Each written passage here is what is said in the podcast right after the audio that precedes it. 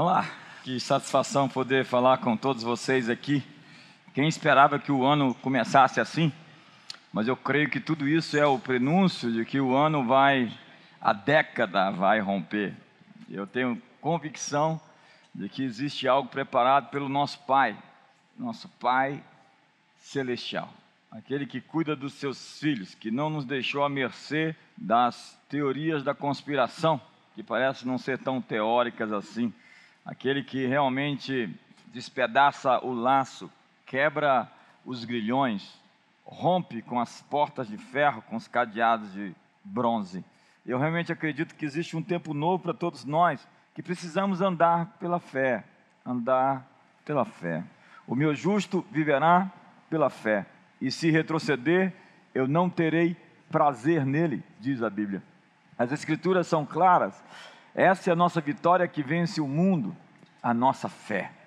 A nossa fé é parte da armadura em que nos protege como um escudo, levantando o escudo da fé contra o qual poderemos apagar todos os dados inflamados do maligno. Sem fé, você fica desprotegido e fica atingido na sua mente, no seu coração, por setas inflamadas do diabo.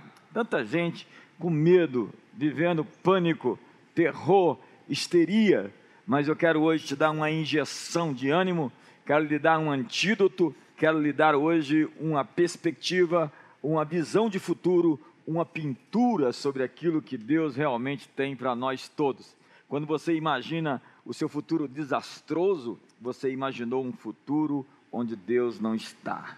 Mas eu tenho que lhe informar que Deus está lá no seu futuro. Na verdade, ele está trazendo do futuro para o presente as respostas que você precisa para essa hora. E eu quero ler um texto que está em Romanos 3, 27. Onde, pois, a jactância foi de todo excluída, por que lei das obras? Não, pelo contrário, pela lei da fé. Você está em casa hoje, então diga comigo: lei da fé. A Bíblia está falando que a fé é como uma lei. Eu tenho perguntado onde estão os profetas. Tenho encontrado alguns esses dias.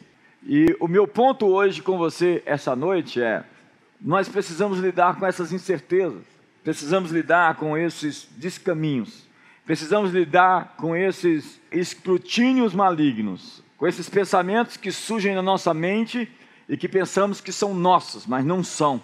Porque a palavra anjo é mensageiro, malak ou ângelos, quer dizer mensageiro. E um mensageiro é aquele que traz uma informação. E nós estamos cheios de informação, cheios de desinformação. Por vezes nós estamos trabalhando contra nós mesmos, nos auto-sabotando. E a fé é esse grande instrumento para vencer. Seja você cristão ou não, quando você tem fé, você cria expedientes na vida para triunfar, para prevalecer. Quando você vive na dúvida, na descrença, no medo, você começa a, sem perceber, criar os expedientes para o fracasso. É por isso que Jesus é considerado por todos como o maior homem que já existiu, o maior psicólogo que já existiu, o maior empreendedor que já existiu, o maior vendedor que já existiu, o maior de alguma coisa que já existiu. Tantos livros para falar de Jesus como o maior de todos em alguma perspectiva. Por quê? Os princípios de Jesus te dão sucesso. Os princípios de Jesus te dão vitória. Os princípios de Jesus ensinam você a ter uma vida vencedora. Contudo, somente a pessoa de Jesus pode te dar salvação. Só a pessoa de Jesus pode lhe levar para a eternidade, para o novo mundo, para a certeza de que você estará com Deus quando você terminar essa vida. Os princípios de Jesus garantem a você chão, pavimento, estrada nos seus pés para que você alcance um destino próspero e bem-sucedido. Se você obedece a esses princípios, você será bem-sucedido. Mas a pessoa de Jesus é a única pessoa abaixo dos céus. Não existe outro nome dado entre os homens pelo qual importa que sejamos salvos. E eu quero falar hoje sobre fé, porque a fé, ela é o contrário do medo. Porque o medo é a fé no inimigo. O medo é a fé no outro reino. O medo é a frequência que você aceita para você como que existisse uma conspiração maior do que Deus e que estivesse realmente levando o planeta à sua bancarrota final. Eu quero lhe dizer, Deus está no trono e Ele nos deu o comando. Deus está no controle e nos deu o comando. Deus ungiu o homem. Deus revestiu o homem. Não existe nada nesse planeta, debaixo desse céu, que nós, seres humanos, não tenhamos respostas para dar.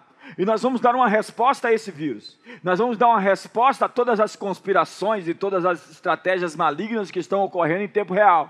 Nós vamos dar uma resposta a toda a crise econômica. Existe uma solução, uma chave. Ei, receba chaves hoje. Você hoje está literalmente recebendo visitas de anjos na sua casa que estão entregando chaves para abrir portas. Você vai abrir portas nessa próxima semana. Você vai abrir portas nesse próximo mês. Ei, esse mês não terminou. Você tem uma colheita preparada por Deus para esses dias. Ah, minha colheita foi adiada. Deus é aquele que promete, é aquele que cumpre. Ele diz: as eiras se encherão do trigo, os lagares transbordarão do moço, do azeite e do vinho, e restituirão restituirei os anos consumidos pelo gafanhoto. Tudo isso depois da tempestade, tudo isso depois da batalha, surge um tempo de promessas sem precedentes. Se a luta, se o calor da batalha está realmente difícil, imagine o livramento quando ele chegar. Eu quero estar no meio dos profetas. Eu estou procurando os profetas que andam na frequência daquilo que Deus está falando nessa hora e não estou simplesmente me conectando às notícias daqueles que têm medo, daqueles que estão em pânico, ou daqueles que têm uma agenda. Uma agenda. É verdade. Jesus disse: faça-se conforme a sua fé. Faça-se com a forma da sua fé. Eu quero desafiar você que está em distanciamento social, se distanciar socialmente daqueles que vivem numa frequência que querem baixar, jogar lá no chão a sua confiança a sua esperança. Vlad Ravel disse que esperança é uma palavra que significa curva. Curva é porque nós estamos agora no meio desse turbilhão, no meio dessa tempestade. Deus faz seu caminho na tempestade. E de repente há uma mudança, há uma mudança, há um novo caminho. Deus está colocando rios no deserto, Deus está colocando caminho no ermo. Então, mude a sua frequência, mude de livros, mude de amigos, talvez, de programas, de conversas, de ambientes. Como disse o ministro, desligue sua TV. Não agora, se você está no YouTube, fica mantendo aí bem ligado, porque eu tenho algo para entregar para você hoje. A Bíblia fala sobre a lei da fé. A lei da fé. Fale comigo, a lei da fé. A lei da fé. Você vê hoje todos esses programas que o pessoal usa, eles trabalham com princípios bíblicos, apesar de não reconhecerem a pessoa de Jesus e de Deus, eles simplesmente estão operando sobre valores e princípios bíblicos, apesar de não reconhecer que da Bíblia vieram esses princípios. É a lei da atração, né? o que as pessoas falam, é o poder do subconsciente de Joseph Murphy, é o poder do pensamento positivo de Norman Vincent Peale. É claro, existe um limite para essas coisas funcionar. Nós precisamos mais do que isso. A máxima é: faça-se de acordo com a sua fé, e eu vou lhe dar alguns textos. Mateus capítulo 9, verso 29 diz: Tocou-lhe os olhos, dizendo: Seja-vos feito segundo a sua fé. Já pensou? Se Jesus chegasse para você hoje e dissesse: Ei, você aí, seja feito conforme você está crendo. Será que seria uma boa notícia? Ou será que seria uma má notícia para nós? No capítulo 9, 22, Diz Jesus, voltando-se, vendo-a, disse: Tem de bom ânimo, filha, tem de bom ânimo. No mundo tereis aflições. Aflição não é nada. Isso tudo que está vivendo aí, o mundo não é nada. É o seu ânimo que importa. É o seu estado de ânimo que vai fortalecer o seu sistema imunológico, que vai dar para você força e resistência, que vai dar para você a fé que você precisa para ultrapassar esse rio. Filha, a tua fé te salvou, diz o texto e imediatamente a mulher ficou sã. Jesus disse: Foi a tua fé. Em algum momento você tirou algo de você que lhe fez romper uma barreira, que lhe fez romper um limite. Em Marcos capítulo 10, verso 52, e Jesus lhe disse: Vai, a tua fé te salvou. E logo viu e seguiu a Jesus pelo caminho. Olha só, mais um texto: Vai, a tua fé te salvou. Lucas 7,50. E disse a mulher: A tua fé te salvou, vai-te em paz. é tantos textos. Lucas 8,48. Tem de bom ânimo, filha. A tua fé te salvou, vai-te em paz. Lucas 17, 19. Levanta-te vai, a tua fé te salvou. Lucas 18, 42. E Jesus disse: Vê, a tua fé te salvou. Veja a importância da fé para nos salvar, nos proteger, nos guardar, nos livrar. A fé é uma lei maior que qualquer outra lei aqui na terra. Você vive num universo newtoniano. Se eu colocar os pés aqui agora, a gravidade vai me derrubar. Mas Jesus andou sobre as águas, relativizando a lei da gravidade. Jesus multiplicou pães e peixes, relativizando a matéria. Jesus ressuscitou os mortos, relativizando a morte. A Páscoa vai chegar, dia 12 está chegando, e naquele dia da ressurreição pela manhã, nós vamos cantar todos: ressuscitou, ressuscitou. Você vai cantar comigo ou não? Domingo pela manhã, nós vamos proclamar que aquele túmulo se abriu, que o selo de Roma foi quebrado, tragada foi a morte pela vitória. Eu sinto que você está empolgado aí, não consigo te ver, mas me ajuda aí. Mateus capítulo 17, verso 20 diz: E Jesus lhe disse: Por causa da vossa pouca fé. Porque em verdade, em verdade vos digo que se vocês tiverem fé, como um grão de mostarda, a menor das sementes, direis a este monte: passa daqui para colar, e há de passar, e nada vos será impossível. Você está do lado da sua esposa, do seu filho, diga para ela aí, diga para ele: nada vos será impossível. diga para ele: nada vos será impossível.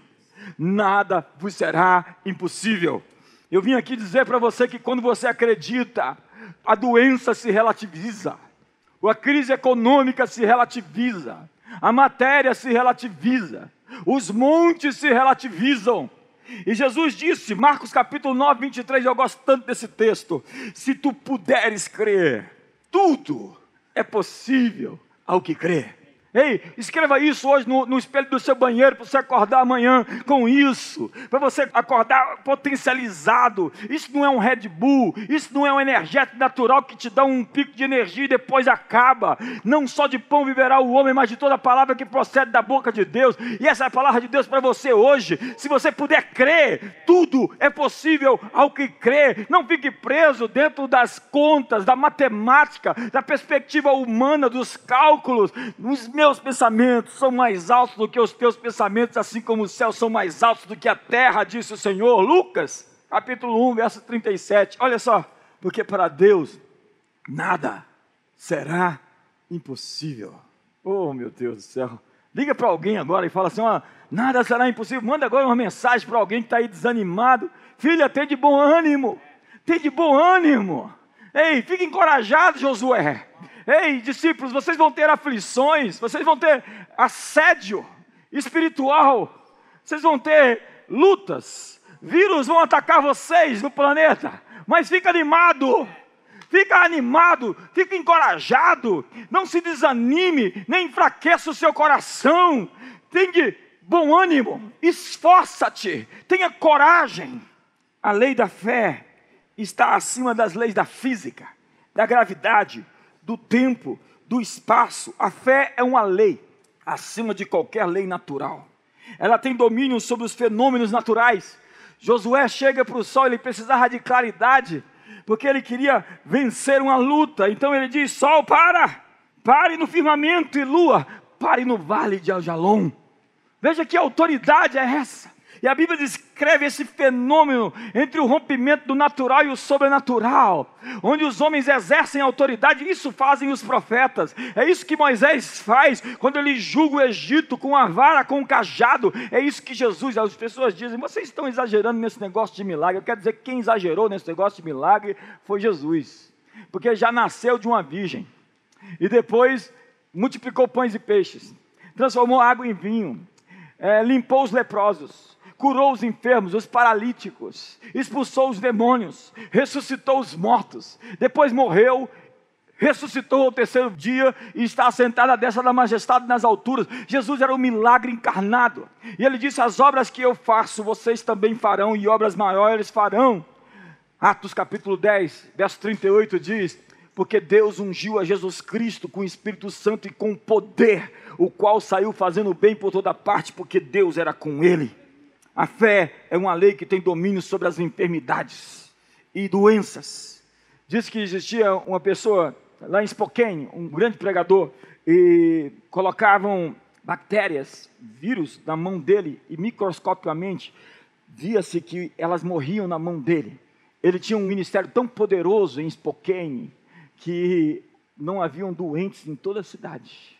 Na verdade, as pessoas iam orar nos hospitais, impor as mãos nas paredes do hospital, dizendo que sejam todos curados, cura por atacado. Isso é uma fé, uma fé que move montes. Isso é uma fé de quem acredita num grande Deus. Nós acreditamos num grande Deus. Nós acreditamos num Deus Todo-Poderoso que fez os céus e a terra.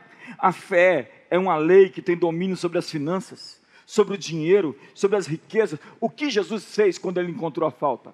Ei, olha para mim. O que Jesus fez quando ele encontrou a falta? Ele diz: Ah, é assim mesmo. Não, ah, é, acontece. Não. Todas as vezes, investiga a Bíblia, que Jesus se encontrou com a falta, ele trouxe abundância.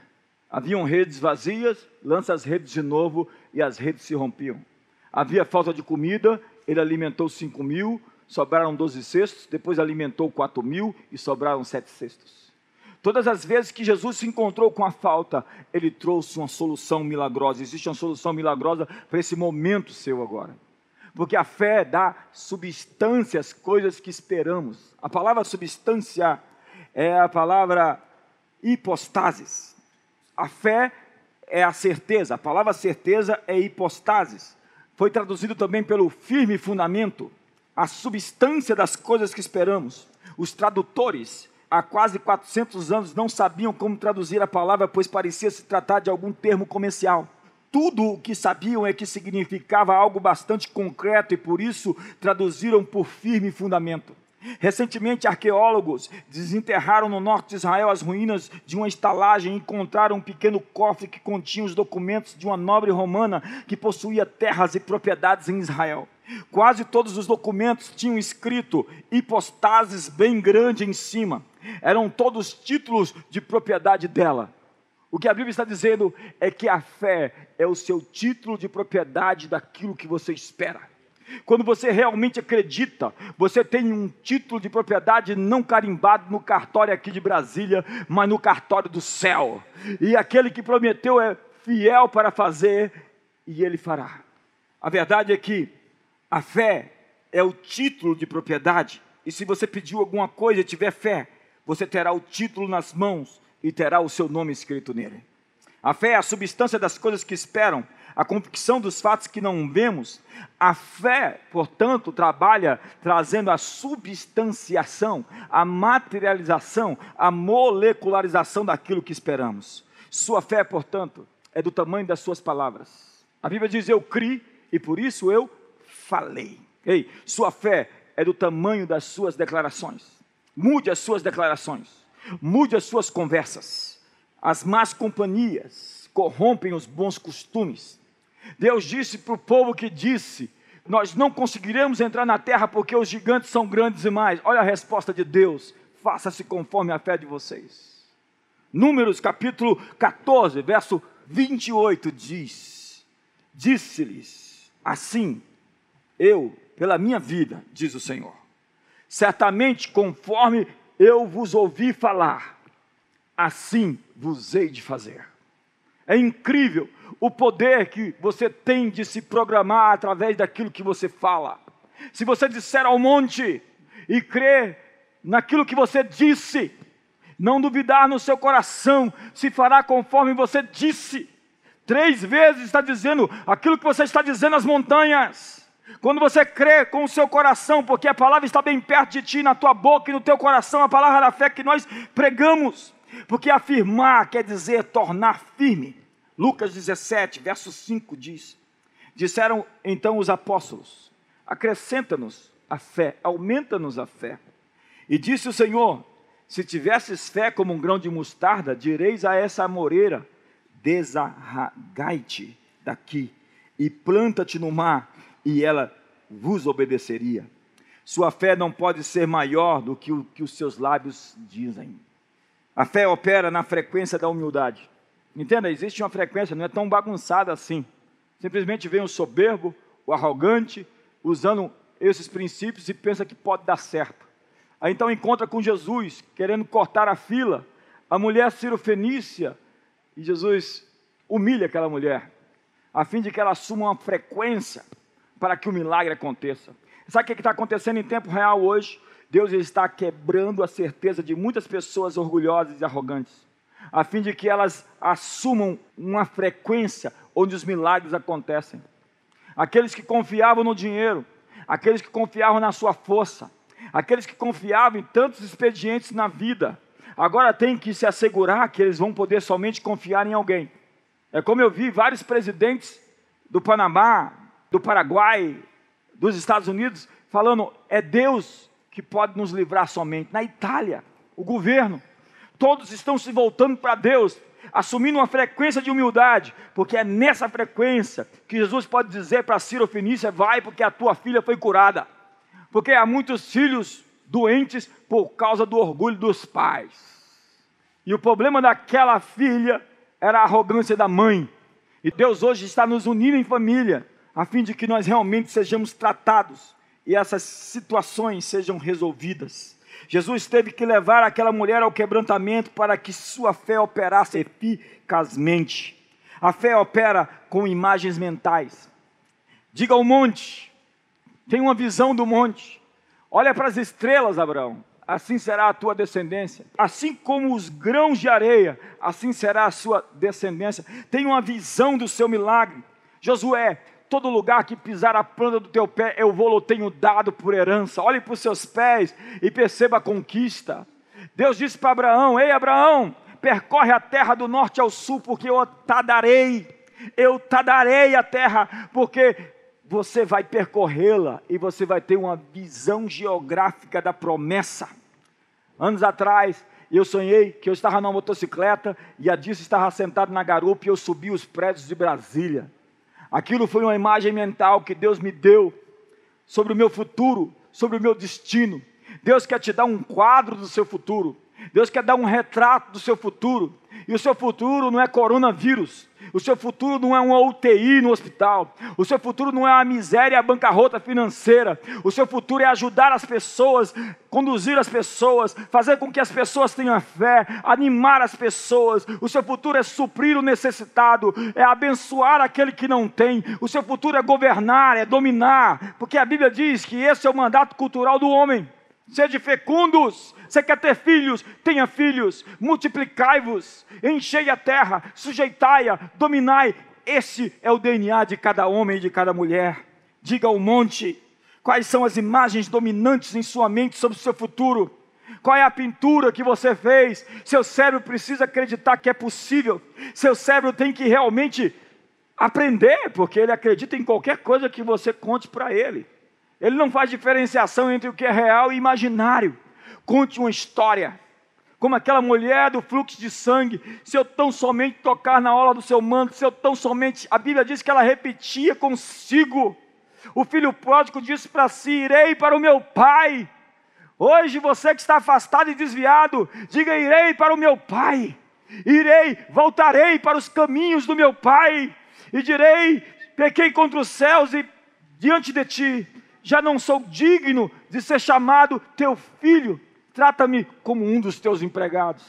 Mas o pai não aceitou esse discurso, simplesmente o interrompeu e fez uma festa para o seu filho que foi embora. Deus tem uma festa, Deus tem um anel, Deus tem sandálias, Deus tem o bezerro cevado preparado para os filhos. Convença seu cérebro, dê imagens a ele como exercícios mentais. E por último, a fé cresce com gratidão. A Bíblia diz que Abraão se fortaleceu na fé, dando glória a Deus. Diga glória a Deus então. Diga aleluia. Abraão glorificou a Deus, deu glória a Deus e creu no Deus que ressuscita os mortos e chama a existência as coisas que não existem como se já existissem. Nós chamamos a existência vacinas, nós chamamos a existência curas, até para as doenças futuras, que nós não sejamos pegos de surpresa por esse portão do inferno que se abriu e esses seres malignos saíram a fim de oprimir toda a humanidade, e nós chamamos a existência de uma resposta para esses próximos dias, para toda essa crise que o mundo está vivendo. Você acredita? Eu tenho fé. Eu digo a esse monte de vírus que se erga e se lance no fundo do mar. Eu digo a todas essas forças do retrocesso que se ergam e se lancem fora do planeta. Eu digo em nome de Jesus, planeta Terra, você é o estrado dos pés de Jesus. Todo joelho se dobrará e toda língua confessará que Ele é o Senhor. Então tem dez leprosos. E Jesus chega para eles em Lucas capítulo 17 e eu quero ler o texto. E aconteceu que indo ele a Jerusalém, passava pela divisa entre Samaria e a Galiléia. Ao entrar em certa aldeia, saíram-lhe ao encontro dez leprosos, os quais pararam de longe. E levantaram a voz, dizendo: Jesus, mestre, tem compaixão de nós. Ele logo os viu, disse-lhes: Ide, mostrai-vos aos sacerdotes. E aconteceu que enquanto iam, enquanto iam, Jesus mostrou um caminho e eles tomaram um caminho. É no caminho que acontece o milagre. É no caminho entre vai lá e traz as talhas, vai lá e traz essas talhas cheias de água para mim. É no caminho que essas talhas vêm que elas se transformam em vinho. É no caminho que o milagre acontece quando o cego vai se lavar no tanque de Siloé. É no caminho que Naamã mergulha com ordem simples e vai ali obedecer uma ordem tão básica. É no caminho da obediência que o milagre acontece. E aconteceu que enquanto iam, ficaram limpos. Um deles, vendo que fora curado, voltou, glorificando a Deus em alta voz. E prostrou-se com o rosto em terra aos pés de Jesus, dando-lhe graças.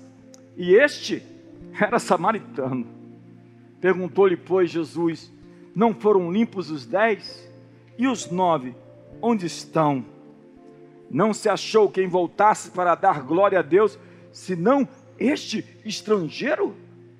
E disse-lhe: Levanta-te e vai, a tua fé te salvou. Que incrível texto. A fé é uma esfera acima da mente natural. Paulo diz: combatendo o bom combate da fé. Entenda que ele não diz que para combater o bom combate da razão, da mente psíquica, do homem natural, racional, cartesiano, com métricas exatas, com matemáticas e equações perfeitas. Ele está chamando a transcendência, a capacidade de acreditar no Deus que intervém na história, no Deus que modifica tudo. Sua circunstância não pode prevalecer sobre a sua fé, sua circunstância vai ser modificada, modelada, alterada, transformada pela sua fé. Combatendo o bom combate da fé. É uma boa luta que não deve ser lutada na esfera dos cálculos exatos, mas na expectativa de que uma intervenção metafísica, transcendente, sobrenatural, de um Pai das luzes, onde não há sombra nem variação de mudança, de onde procede toda boa dádiva e todo dom perfeito. Você tem uma Bíblia? Abra ela e veja a fusão entre espírito e matéria, entre céu e terra, entre tempo e eternidade. A Bíblia é a descrição do poder sobrenatural de Deus agindo no nosso mundo natural. E se nós não crermos nisso, nós somos reféns de uma teologia liberal, ausente de milagres, e portanto estamos sozinhos, e portanto estamos acabados, e portanto estamos eliminados, somos fracassados. Mas se a nossa esperança se resume somente a essa vida, somos os mais infelizes de todos os homens. Eu quero desafiar você a lutar essa batalha, não na esfera natural. As lutas que você está enfrentando não devem acontecer no âmbito, na arena do universo físico, frio, natural, newtoniano. A Bíblia diz que estamos assentados todos nas regiões celestiais em Cristo Jesus. Nós, nesse momento, precisamos lutar essa peleja das regiões celestiais, com palavras proféticas, com decretos divinos. Isaías capítulo 25, verso 7 diz: Descobrirá nesse monte o véu que cobre todas as nações, a coberta que cobre todos os povos. Há um véu há uma cegueira, há uma histeria, há um medo, há um engano, há uma mentira. E nós, das regiões celestiais, vamos declarar palavras proféticas, decretos divinos, para que se dissipe essas nuvens de trevas. As trevas cobrem a terra, diz Isaías. Mas sobre ti está nascendo a glória do Senhor, resplandecente, e as nações caminharão para a luz que te nasceu. É nesse ambiente de fé, de combater o bom combate da fé, de que essa é a nossa vitória que vence o mundo, a nossa fé, de levantando o escudo da fé, de que não vivemos por vista, vivemos por fé. Tantos textos que mostram, eu criei, por isso falei, que nós vamos declarar que esse vírus, ele não é capaz de destruir nossas nações, nossos países, nossos estados, quebrar nossa economia, desfazer nossas famílias. Por quê? Porque nós somos a autoridade. Deus nos deu o comando. Deus nos disse: governa no meio dos teus inimigos. Eis que vos dei autoridade para pisar sobre serpentes e escorpiões e sobre todo o poder do inimigo, e nada absolutamente vos causará dano. Ide por todo o mundo, e os sinais seguirão os que creem. Em meu nome expulsarão demônios, curarão enfermos. Se beberem alguma coisa mortífera, não lhes causará dano. Pegarão em serpentes, nada nenhum mal lhes acontecerá. Essa é uma questão de fé daqueles que dizem que tem um Deus todo-poderoso. Por quê? Porque nós não somos daqueles que retrocedem para a perdição, nós somos da fé para a conservação da alma, e eu estou citando Hebreus. Amigos, é hora da igreja se levantar. Por quê? Porque é a única força capaz de parar esse caos cujas portas que se abriram do inferno não prevalecem, é a noiva de Cristo. Sou eu, é você. Nós vamos vencer mais essa batalha. E eu quero dizer, nós vamos vencer todas as batalhas. Por quê? Porque o Senhor dos exércitos está conosco. Porque o Senhor é o nosso auxílio, a nossa fortaleza. A nossa força não está em nós, está nele. Do Senhor é a guerra. Maior é o que está em nós. Isso não é triunfalismo, é porque Cristo em nós é a esperança da glória. E graças a Deus que em Cristo nos dá a vitória, sempre nos conduz em triunfo. Eu estou citando a Bíblia. Eu estou dizendo a você que a fé vem pelo ouvir e ouvir pela palavra de Deus. É estupidez pedir para Deus fé. Leia a Bíblia e receba a substância, o alimento que vai agregar aquilo que você já tem, a força e a energia para os enfrentamentos que você precisa, combata com uma promessa. Por que uma promessa? Porque aquele que prometeu não pode mentir. Você vai viver e não vai morrer. Você vai contar os testemunhos do Senhor. Você está com medo da morte. Você está com medo de falir, de quebrar. Eu quero te dizer: Deus vai frustrar os seus medos. Deus vai frustrar os seus planos de derrota. Existe uma promessa para a sua vida. Simplesmente creia. Por quê? Porque tudo é possível ao que crê. Eu estou citando textos após textos bíblicos para lhe afirmar que essa é uma teologia fundamental na qual você pode se basear. É quando você sobe sobre a Bíblia. Às vezes eu colocava a Bíblia com todo respeito no chão e eu subia sobre ela. Eu dizia: Deus, eu estou sobre a tua palavra e ela é lâmpada para os meus pés ela é luz para o meu caminho. Eu estou andando na tua palavra. Eu não estou andando pelas circunstâncias. O meu justo viverá pela fé. Nós não vivemos por vista, diz o apóstolo Paulo. Vivemos por fé.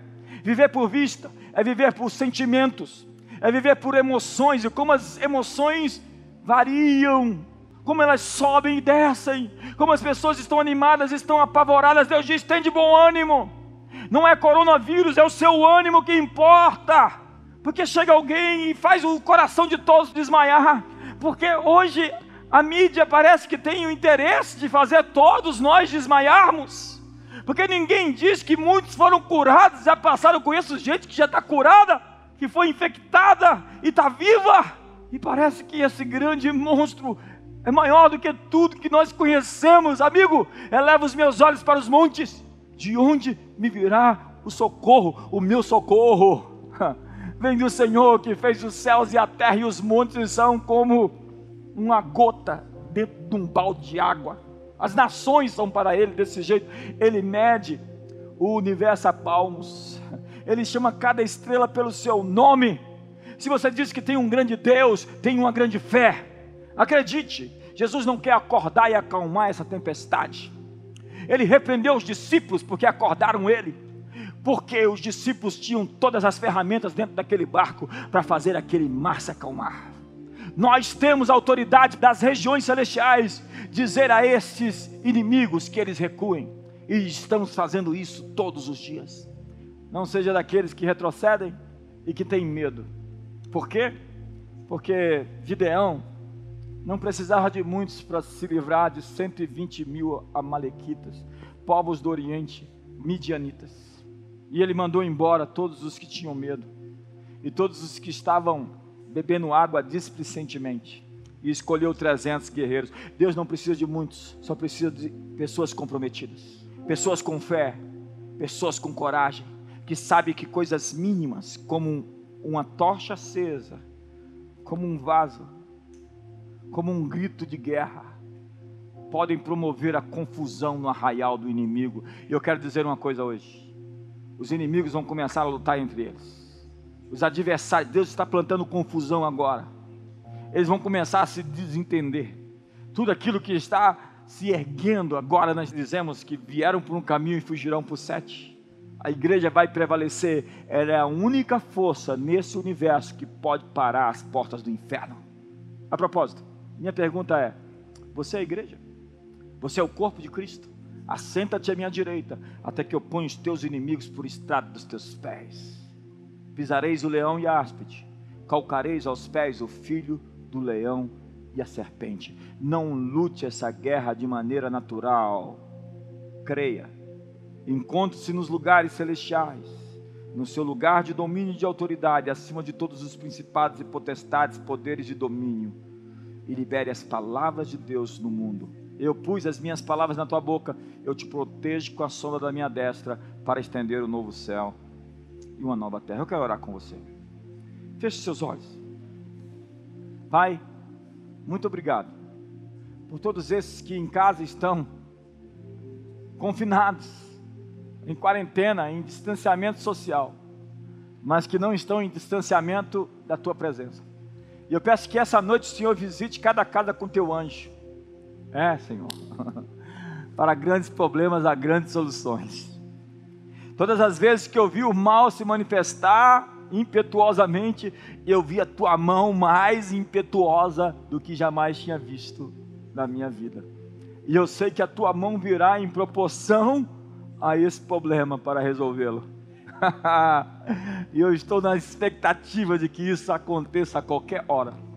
Onde o teu braço, como o Senhor diz, a tua mão estendida, o teu braço estendido nos salvará mais uma vez, nos trará livramento, uma porta aberta, salvação, uma bênção que enriquece e não acrescenta dores, e não haverá resíduo, não haverá destruição, não haverá caos, senão haverá a expectativa da tua bondade.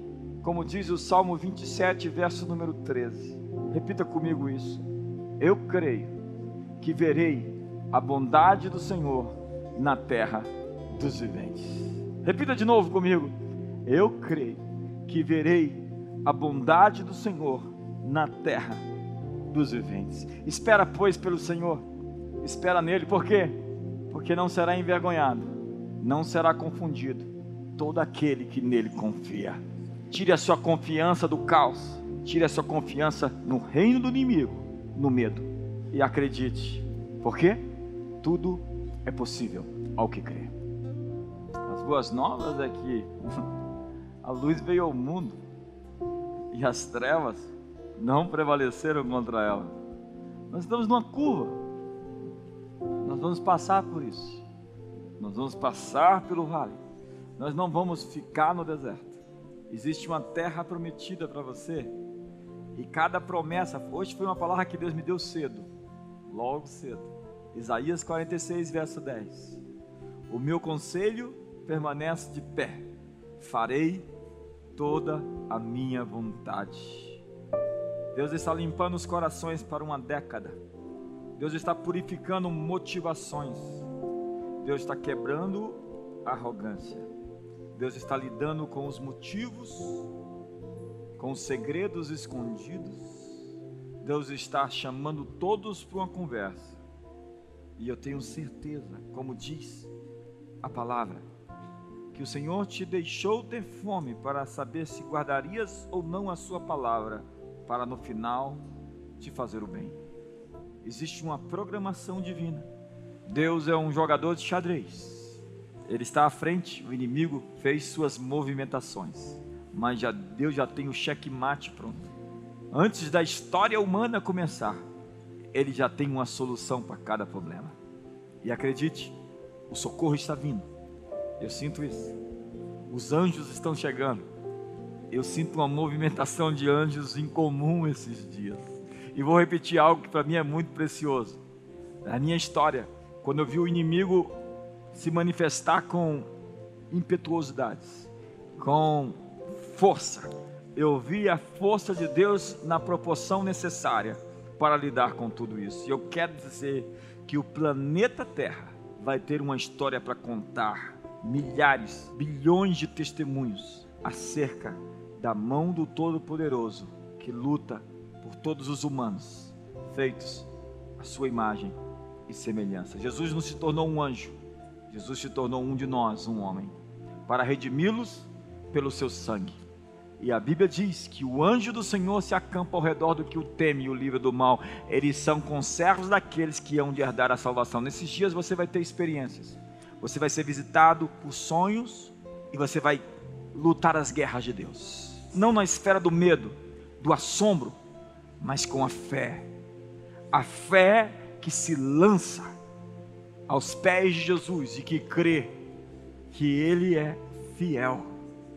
A fé e fidelidade têm a mesma raiz, é acreditar na natureza, é confiar em alguém. Eu tenho fé em você, então eu confio em você. A Bíblia diz que é impossível agradar a Deus se você não tiver fé, porque Ele é galardoador daqueles que acreditam. Portanto, creia, existe uma recompensa para você, e se você crer, você verá a glória de Deus. Que o amor de Deus, a graça de Jesus, a comunhão do Espírito Santo seja sobre a sua vida. Vai, vai, a tua fé te salvou.